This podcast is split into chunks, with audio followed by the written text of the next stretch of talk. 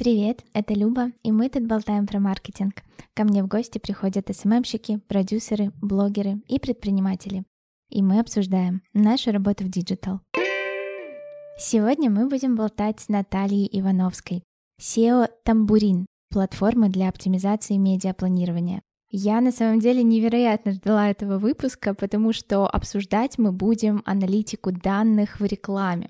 Кто знает меня давно, я огромный фанат аналитики, табличек, цифр и выводов, которые мы можем делать на основе этих данных. Поэтому сегодня я очень жду, что Наталья расскажет нам про какие-то новые способы, инструменты аналитики, которые сейчас уже придумали, а также про то, как вообще все эти данные можно использовать. Нам будет очень приятно, если вы поставите нам звездочки в Apple подкастах и сердечки в Яндекс Музыке. А еще круче, если оставите комментарий. Это очень поможет развитию подкаста. Наталья, привет! Привет! Спасибо, что позвали. Давай начнем с того, что ты расскажешь немножко о себе, как ты вообще пришла, попала в маркетинг. Да, это будет отличная история.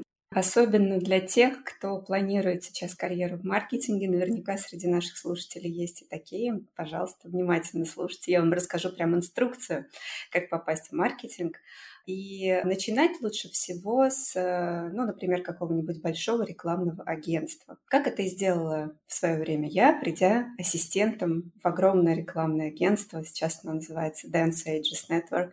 И будучи ассистентом, там тебе дают очень много интересных задач, которые ты решаешь в поте лица с утра до вечера. И благодаря этому очень многому учишься, и в результате становишься очень хорошим профессионалом за достаточно короткий срок. Вот я так и поступила, и если вы тоже планируете карьеру в рекламе, то рекламное агентство — это одно из лучших мест для начала. Класс, поняла. А расскажи, пожалуйста, как ты придумала тамбурин, вот свою платформу, да, для медиапланирования? Просто обычно самое простое после того, как ты уходишь из рекламного агентства, это создать свое рекламное агентство, а ты, получается, сделала сервис для аналитики. Это очень необычно. Расскажи, что тебя привело к такому решению и вообще откуда у тебя такая любовь к аналитике? В одном из твоих интервью или в какой-то статье я видела, что ты вообще говоришь, что ты гуманитарий, что очень странно. Да, все так, когда, ну так продолжая даже ответ на предыдущий вопрос, когда я пришла в агентство, и увидела огромное количество табличек, которые, вот, например, ты любишь. А, я их не очень любила, увидела их, очень испугалась, потому что действительно в школе по математике у меня было три ну, иногда четыре, когда везло. И, конечно, мне совсем не думалось, что когда-то в будущем я свяжу свою жизнь с математикой, с аналитикой, циферками. И очень даже хорошо помню момент, когда передо мной сидела девочка, которая уже давно работает в агентстве, и у нее на экране была огромная табличка. Я сказала, о, боже мой, неужели я когда-то пойму, что там написано, и вообще как с этим быть? Но да, все в голове, и со временем, когда тебе дают различные задачи, ты привыкаешь, и у тебя ломаются какие-то барьеры и какие-то э, сложности, которые ты сам себе придумал. Поэтому все, кто вот только начинает, пожалуйста, не бойтесь каких-то незнакомых, непонятных вам вещей. Все это глазки боятся, ручки будут это делать, и все будет хорошо. И э, в итоге, когда я начинала работать, и когда это все начало как-то развиваться, я сталкивалась очень часто с э, такими вопросами от клиентов. Ну вот, Хорошо, Наталья, вот вы нам рекомендуете там ТВ, ОЛВ, вот вы рекомендуете а, такую-то баннерную сеть, вот такое-то количество контекстной рекламы. Объясните, вот сколько продаж я получу, если я так сделаю. И, знаете, всегда реакция моя была такая, чудес не бывает, это невозможно, потому что ваш продукт продается на полке, например, в аптеке или в магазине, да, откуда я знаю, по какой причине и как вообще человек по какому пути прошел, э, чтобы купить в итоге ваш товар. Может быть, он сначала увидел рекламу на ТВ, потом увидел рекламу в онлайн-видео, все это как-то вместе в комплексе работает, и все мы апеллировали тогда, знаете, к знанию бренда, к каким-то таким брендовым характеристикам. И нам клиенты часто говорят, да что вы воду льете, вы скажите, сколько я продам продукта, вот сколько у меня будет продаж. Особенно это на тендерах актуально, ну, когда агентство в соревновании да, с другими агентствами за то, чтобы вести этого клиента, и от них требуют всегда решения этого вопроса, сколько же продаж мы получим. И я такая, ну, это невозможно, и все говорили, это невозможно. А потом выяснилось, что есть такие аналитики, такие умные люди в очках, в неглаженных обычно рубашках, извините меня, коллеги, так бывает, которые считают эти вещи. Ну, то есть они берут исторические данные там по продажам и по куче всего и э, накладывают это друг на друга, как-то анализируют долго в Excel, делают сложные таблички, графики, получают результат. Я так на это посмотрела, о боже, это же безумно сложно, это какое-то чудо, это делают какие-то потрясающие люди, которые сто лет учились. Я никогда не пойму, как это делается. И вот именно после этого у меня появилась мечта, что когда-нибудь я сделаю волшебную штуку, которая будет с большой красной кнопкой, на которую вы нажмете и получите ответ на свой вопрос, а сколько продаж вы получите, если вы потратите X денег на рекламу на ТВ, Y денег на программатик и Z денег на контекстную рекламу. Вот такая длинная история, надеюсь, интересная. Класс, конечно, интересно. Получается, ты просто впечатлилась mm-hmm. тем, что есть такие люди, которые делают это возможным, и решила это автоматизировать. Слушай, очень классно. Я очень люблю, когда происходит создание какого-то продукта не из головы, а из реальной какой-то проблемы. Вообще сейчас я вижу некий тренд на аналитику. Все стали очень много внимания уделять данным, хотя раньше вот у меня рекламное агентство, и самой большой нашей проблемой было, когда приходит клиент, мы спрашиваем, хорошо, а сколько вам сейчас стоит продажа? На меня смотрят большими круглыми глазами и просто, а как, э, я что, должен это знать? И мы такие, боже, конечно. Но действительно, там, не знаю, ну, чтобы не соврать, наверное, процентов 70 клиентов не знали об этом, причем и крупные бизнесы, и средние, и маленькие. Но вот сейчас я замечаю, что как-то это все потихонечку меняется в лучшую сторону, и все уже начали создавать какие-то медиапланы, собирать базы, то есть больше внимания уделять э, сбору данных и аналитики. Поскольку ты работаешь в этой сфере, наверняка ты тоже замечаешь это. И как думаешь, с чем это связано? Я с тобой согласна, да, сейчас действительно сфера анализ данных, но это не секрет ни для кого, что она развивается, и развивается огромное количество обучающих курсов, да, которые готовят аналитиков, причем за очень короткий срок, и на рынок выходит большое количество людей, которые желают попробовать себя в аналитике, и это тоже добавляет э, развития да, этой отрасли. Но, тем не менее, это тоже ответ на потребности рынка. Откуда же потребности рынка? Ну, как минимум из-за того, того, что сейчас мы требуем от маркетологов и от рекламистов ответа за каждый вложенный рубль. А как же он ответит за каждый вложенный рубль, если он не анализирует прошлое, да, если он не знает, как этот рубль отработал раньше. И сейчас э, и всегда был тренд на экономию бюджета, да, но как-то на это обычно закрывали глаза раньше, да, сейчас мы уже на это глаза не закрываем, мы соревнуемся, скажем так, даже друг с другом, как профессионалы, кто больше сэкономит и больше из этого получит результата, чтобы наши медиапланы действительно были бизнес-ориентированы, чтобы мы получали действительно бизнес-KPI, реализовывали свои бизнес-задачи, задачи, понимали, сколько у нас продаж получится. Да, это тренд, этот тренд будет еще больше развиваться, этому очень способствует инструменты Мартех, которые делают это автоматизированным, да, более простым для простых маркетологов, обычных маркетологов, не аналитиков или начинающих аналитиков. Поэтому это только вперед и вперед, и будет еще лучше, я надеюсь. Да, мне тоже нравится эта тенденция, поэтому будем надеяться вместе. Если мы поговорим с тобой о тех бизнесах, у которых все еще есть возражения по поводу аналитики, мне кажется, что в основном этих возражений два. Первое — это то, что, ну, люди просто не знают, что потом с этими данными делать. Мы, опять же, часто с таким сталкиваемся, что вот человек вроде как очень, да, владелец бизнеса, например, ответственно подходил к сбору базы, у него выросла сильно компания, это уже крупный бизнес, и у него куча этих данных, куча старых отчетов рекламных кампаний, но они вообще не понимают, что с этим делать дальше.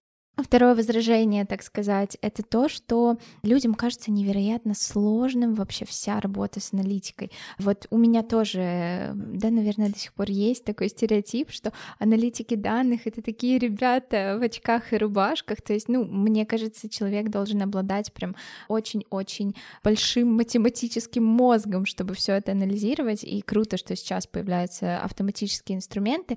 В общем, давай эти два возражения разберем прям по кусочкам. Первый вопрос — это действительно ли так сложно собирать и анализировать данные? Нужно ли быть суперспециалистом там в Яндекс Метрике, Google Analytics и всяких других программах. Это просто то, что ближе мне. Расскажи, пожалуйста. Ну, я не буду лукавить и говорить, что это просто. Нет, конечно, не просто. Это страшно интересно. А если интересно, это становится проще для тебя. На это нужно просто выделять ресурсы, выделять время, и это должен быть человек, который занимается, ну, преимущественно этим, потому что во-первых, должна быть любовь к аналитике и к циферкам, да, во-вторых, на это действительно требуется очень много времени, потому что не все автоматизированные системы сбора данных, скажем так, легко настраиваются, поэтому здесь должен быть специалист, который готов и вручную что-то собирать, и что-то настраивать правильно, какие-то системы сквозной аналитики, и а, посвящать этому свое время. То есть сейчас сделать так, чтобы маркетолог, например, занимался одновременно планированием рекламной кампании, отчетностью, например, мерчендайзингом и договорами с поставщиками одновременно аналитикой, вот так уже не получится, потому что аналитика — это отдельная область, да, в которой должны быть люди с определенными ресурсами. Это по поводу того, насколько это сложно. Да? Это, ну, скажем так, несложно, но долго, да, то есть это нужны ресурсы. По поводу барьеров, что это нужно иметь какое-то образование там и прочее, ну, хотелось бы, конечно, да, это очень облегчает жизнь, когда человек знаком уже с какими-то определенными аналитическими приемами, но нет, не обязательно, потому что сейчас действительно тренд Мартеха, тренд автоматизированных систем, которые придуманы для того, чтобы э, маркетолог, даже если у него там не очень много ресурсов на это, мог загрузить собранные данные и сделать из них э, нужный дашборд, да, получить нужные выводы для отчета, для понимания, как его KPI реализованы, насколько его медиапланы или бизнес-планы, почему нет, кост-эффективно, да, эффективно с точки зрения вложений.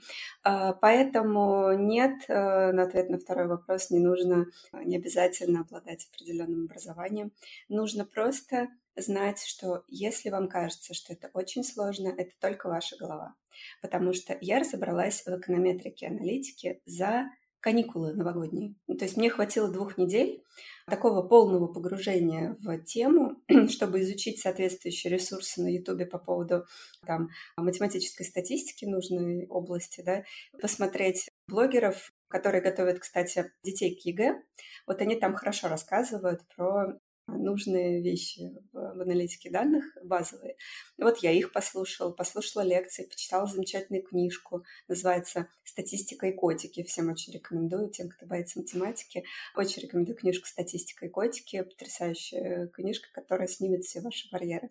Так вот, все сложности только в вашей голове. Любой гуманитарий за две недели при желании разберется в нужной области аналитики данных. Так что желаю удачи тому, кто хочет попробовать. Очень мотивирующе, прям, ну, особенно название книжки мне понравилось, да. пожалуй, прочту. Окей, с этим вопросом понятно. А второе возражение вот про то, что у нас есть огромное количество классных, полезных данных, что нам с ними делать? Ну, то есть как нам их использовать? Угу. Самое простое, что может сделать абсолютно любой, даже если он вообще понятия не имеет про аналитику, ну, нарисовать графики из этих данных. Все просто, не буду там никаких суперсекретов сейчас даже вот в этой области рассказывать. Вы просто берете, настроите динамику продаж, накладываете на нее все факторы, которые у вас есть, и видите, уже сразу видите какие-то первоначальные выводы. Но это для тех, кто совсем не хочет ни в чем разбираться, у, которых, у людей, у которых нет систем сквозной аналитики или каких-то других инструментов Мартех, начните хотя бы с этого, просто для того, чтобы начать с чего-то. А далее вообще с этими данными можно делать массу интересных вещей.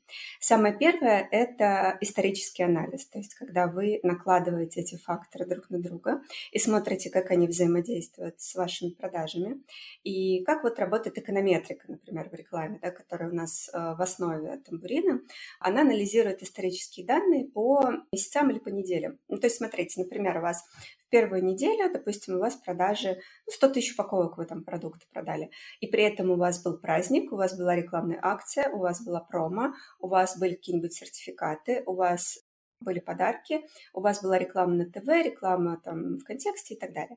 Во второй неделе у вас набор этих факторов изменился, да, то есть у вас что-то осталось, а что-то прибавилось, а что-то, наоборот, исчезло из вашей активности. В третьей неделе у вас опять какое-то третье сочетание. Так вот, если мы возьмем минимум 30 вот таких сочетаний, то с помощью эконометрического анализа система наша может научиться и сделать вывод о том, какой был вклад у каждого из этих факторов. Сколько вам продаж принесла реклама на ТВ, за этот период. Сколько продаж обусловлено, например, плохой погодой, да, такой тоже бывает. Сколько продаж вам принесла ваша промо-акция или ваши сертификаты. А сколько продаж вы, наоборот, потеряли из-за того, что в этот период ваши конкуренты усилили активность. Вот это самое простое, что может сделать абсолютно любой маркетолог с помощью исторических данных, э, сделать вот такой анализ и получить вот такое, это называется декомпозиция продаж, то есть сколько продаж принесло каждый медиа, каждый инструмент. Звучит как магия, если честно, mm-hmm. потому что, ну, правда, это всегда большая проблема, когда у тебя 100-500 каналов э, продаж, понять, особенно когда мы говорим про офлайн, где невозможно, да, там пиксель на сайт поставить, и понять, сколько продаж принес каждый канал. Мне так интересно, давай немножко остановимся на этой теме. А как вообще платформа может учитывать погоду? То есть мы загружаем туда данные прогноза погоды или как? Мы загружаем туда данные про то, какая была погода. Ну, то есть у нас, например, есть же данные о том, какое количество осадков у нас выпало, был ли это снег или дождь или град, какая была сила ветра. Это очень важно, например, для ритейла. Да? То есть если мы с вами, например, прогнозируем трафик в торговый центр, то нам очень важно, а какая была погода, потому что, например, в холодную погоду у нас в торговом центре больше людей, в жаркую погоду меньше. Поэтому это тоже влияет, и мы тоже должны это учитывать. То есть вот мы с вами загрузили данные о том, какая была погода, проанализировали, как эта погода влияет. Более того, я скажу, что на торговые центры наличие или отсутствие дождя просто драматически может повлиять. То есть трафик может меняться там плюс-минус 15-20% просто даже из-за этого. Это огромные цифры на самом деле. Для каких-то магазинов нет, там продуктовый магазин, например, им все равно, какая погода. На них может влиять, например, ремонт дороги или застройка рядом с этими магазинами. А вот в торговые центры, да, у нас будут влиять дожди, мы собираем данные по осадкам, по ветру, по давлению атмосферному. И не только на ритейл это влияет, более того, у нас очень много фармы, и один из препаратов от головной боли, у него один из очень важных факторов модели – это изменение в атмосферном давлении. То есть меняется атмосферное давление, продажи увеличиваются, потому что люди чувствительны к погоде, поэтому у них начинает болеть голова, к сожалению. Вот они бегут, к счастью, для производителя покупать соответствующий препарат. Хотела сказать класс, но понимаю, что это, это плохо, что у людей болит голова, но это да. безумно интересно. А вот этот список факторов, например, там погода, ну, ремонт дороги, это, наверное, mm-hmm. уже там слишком, да. он как-то определяется изначально на стороне вот платформы или к вам приходит э, заказчик и сам говорит, что влияет на его продажи? У нас для каждого категории есть темплейты, такие шаблоны, в которые входит обычный стандартный набор факторов для каждой категории. Ну, например, для иммуномодуляторов там один шаблон, для торгового центра другой, для магазина строительных товаров третий, для сухариков четвертый и так далее. Но, конечно, у каждого продукта есть свои какие-то уникальные особенности, которые мы должны учитывать. Ну, например, если это интернет-аптека, то у нее мог быть какой-то период, допустим, когда допустим, какого-то флагманского товара не было в продаже, и поэтому у них упали продажи, упал трафик. То есть вот такие уникальные штуки мы должны с каждым клиентом отдельно проговаривать, отдельно выяснять и добавлять в наши шаблоны. Поняла. У меня еще появился вопрос, это все так необычно. Правильно ли я поняла, что мы берем какое-то вот это количество данных с прошлых периодов, комбинируем их по-разному в разные недели. Я имею в виду, например, там вот как ты рассказывала, что в одну неделю запускались такие-то каналы, в другую неделю такие-то, в третью такие-то. И чем больше данных, тем, конечно, лучше. И платформа строит прогноз будущих периодов на основе разных комбинаций вот этих вот данных. Например, понимая, что в каждую из этих недель работала, допустим, контекстная реклама, а в эту неделю она не работала, и продажи сильно упали, при этом не было изменений каких-то погодных условий, и, в принципе, все остальное было так плюс-минус ровненько, значит, контекстная реклама нам очень сильно помогает и переносит много продаж. Типа того, да? Типа того, да, но ты не учитываешь еще один важный момент. У каждого инструмента есть емкость. Ну, то есть, например, ты вкладываешь в контекстную рекламу 300 тысяч рублей и получаешь, ну, не знаю, там, 150 тысяч кликов, допустим. Это не значит, что если ты вложишь в контекстную рекламу 600 тысяч рублей, ты получишь 300 тысяч кликов, потому что у нас нет линейной вот этой да, зависимости. Почему? Потому что у каждого медиа есть определенная емкость, у него есть предел, да, который соответствует какой-то точке, да, и вот это нужно обязательно тоже учитывать. Вот в нашей платформе, например, это автоматически учитывается, что каждое медиа, оно работает с определенным темпом, то есть оно сначала, например, быстро-быстро-быстро накапливает эффективность и останавливается, выходит там на плату, у него такая а, кривая получается красивая. А если, например, какое-нибудь есть медиа охватное, допустим, ТВ, то оно, наоборот, медленно-медленно-медленно накапливает свою эффективность, конвертируется в продажи, и через какое-то время уже более продолжительная, чем контекстная реклама, выходит на плату. То есть ты все правильно говоришь, но вот эти штуки нужно учитывать. А еще нужно учитывать отложенный эффект. Потому что, знаешь, как бывает, ты запускаешь компанию на первой неделе, а она вот дошла до потребителя только на второй. По разным причинам. Не потому, что до потребителя плохо доходит, а, например, потому что компания говорила про какую-то акцию, которая стартует на следующей неделе. Или, например, компания началась в плохую погоду, а это компания, например, какого-нибудь мороженого, да, и Эффект от этой компании мы увидели только на следующей неделе. Это отложенный эффект, его тоже нужно учитывать в этом анализе. А еще нужно учитывать накопительный эффект, потому что иногда бывает так, что ты запустила компанию на первой неделе, а она так и продолжает, продолжает, продолжает работать и на второй, и на третьей, и на четвертой, потому что у нее есть хвост, так называемый. Вот эти три момента нужно прибавить к тому, что ты рассказала, и тогда будет все правильно. У меня появился внезапный вопрос, как долго вы разрабатывали платформу, потому что такое чувство, что просто на это ушло несколько лет. Ты знаешь, к сожалению, нельзя сейчас несколько лет разрабатывать такие необходимые инструменты, потому что мы должны быстро отвечать на потребности рынка. Мы выпустили первый релиз, то есть первую версию тамбурин через три недели после идеи возникшей.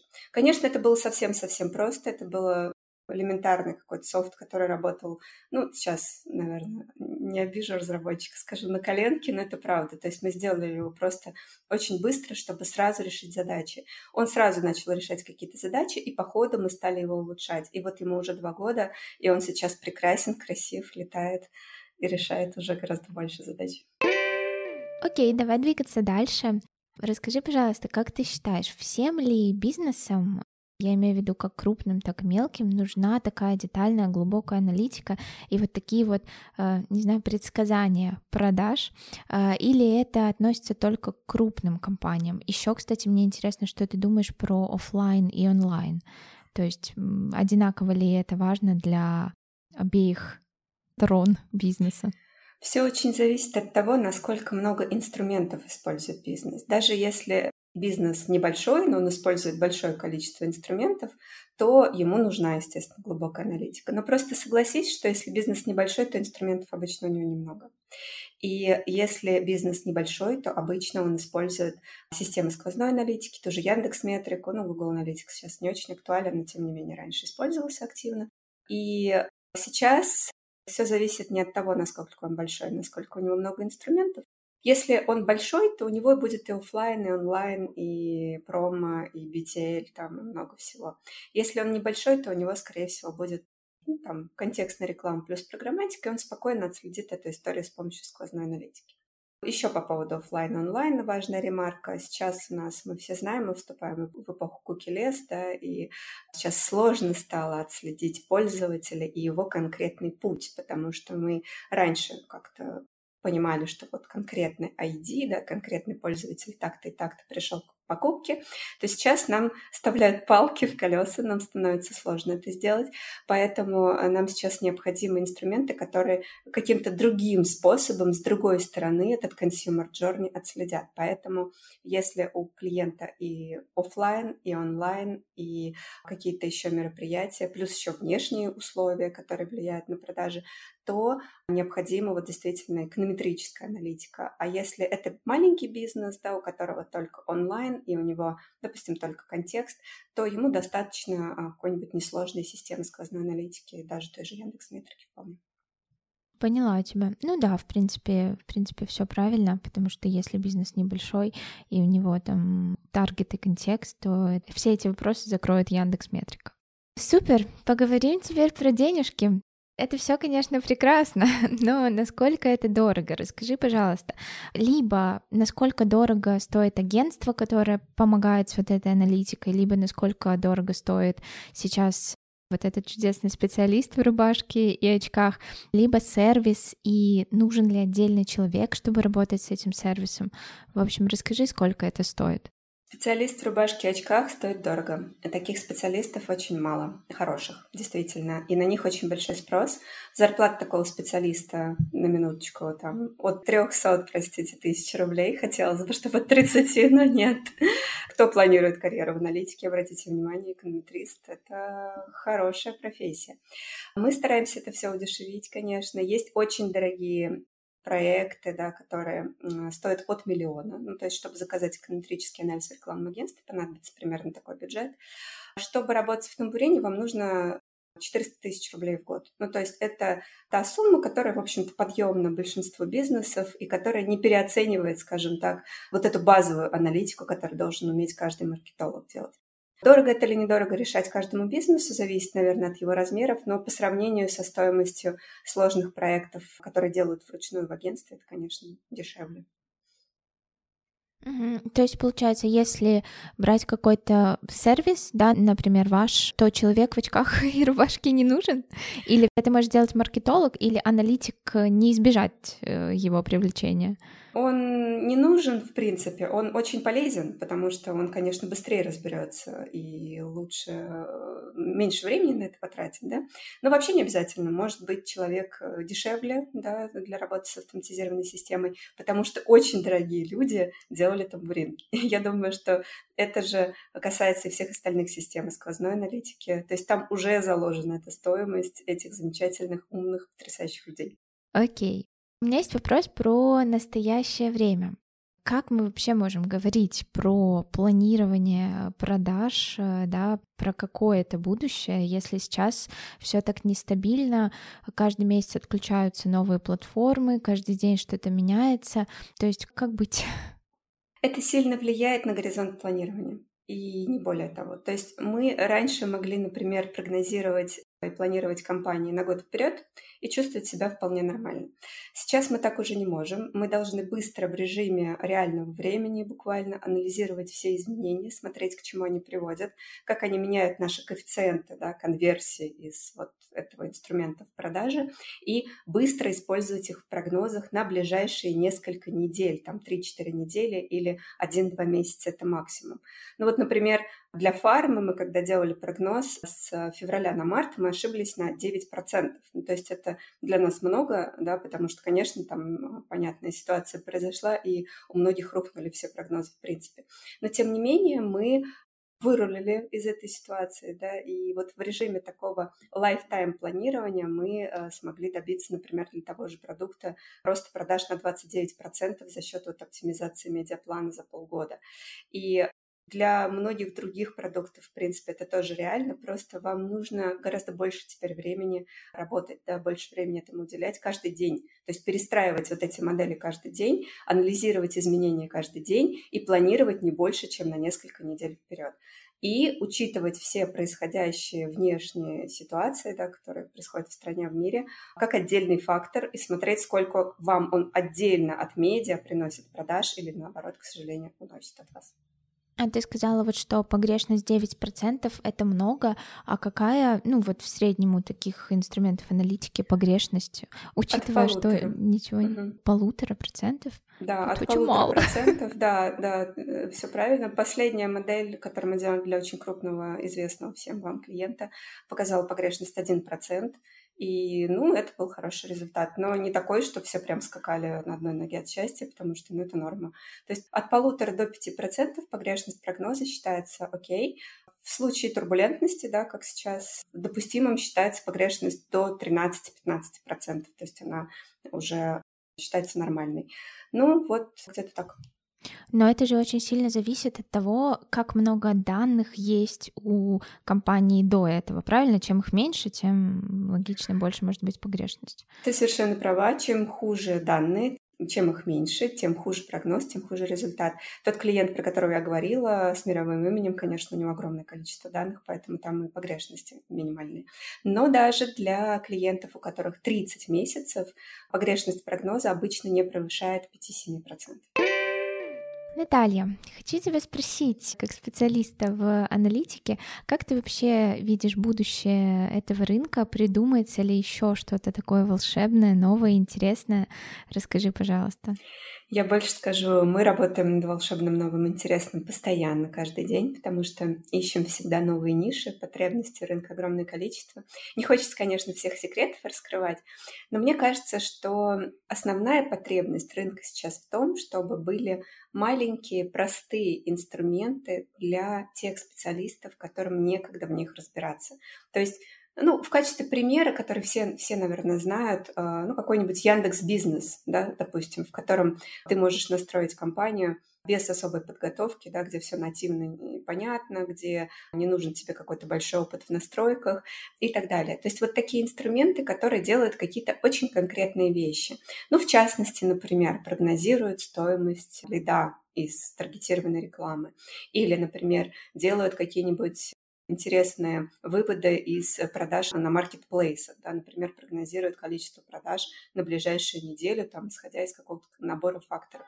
То есть вот такие узкоспециализированные инструменты для решения конкретных задач, которые крайне просты в исполнении. Вот над этими штуками мы очень активно сейчас работаем. Я думаю, скоро рынок увидит несколько таких интересных продуктов и буду надеяться, что помогут многим маленьким большим бизнесам. Слушай, ну звучит волнующе, скажем так. Наталья, благодарю тебя за нашу прекрасную беседу. Мне кажется, что большинство ребят, э, которые нас э, слушали, они, как и я, в принципе, не представляли себе возможным такую плотную связь аналитики и там продаж, например, в офлайне, да, что обладая данными, мы можем реально предсказать, сколько человек пришли в магазин и купили определенный продукт именно из вот этого рекламного канала. Я все еще считаю, что это какая-то магия, и я считаю, что это очень классно, что вы делаете жизнь маркетологов и бизнесов лучше, легче с помощью своего продукта. Вы большие молодцы. Вы тоже большие молодцы, что рассказываете и что приглашаете таких интересных гостей. Пожалуйста, продолжайте. Очень интересно вас слушать. И всем удачи. Класс. Спасибо большое, что дослушали до конца. И встретимся совсем скоро в новом выпуске. thank you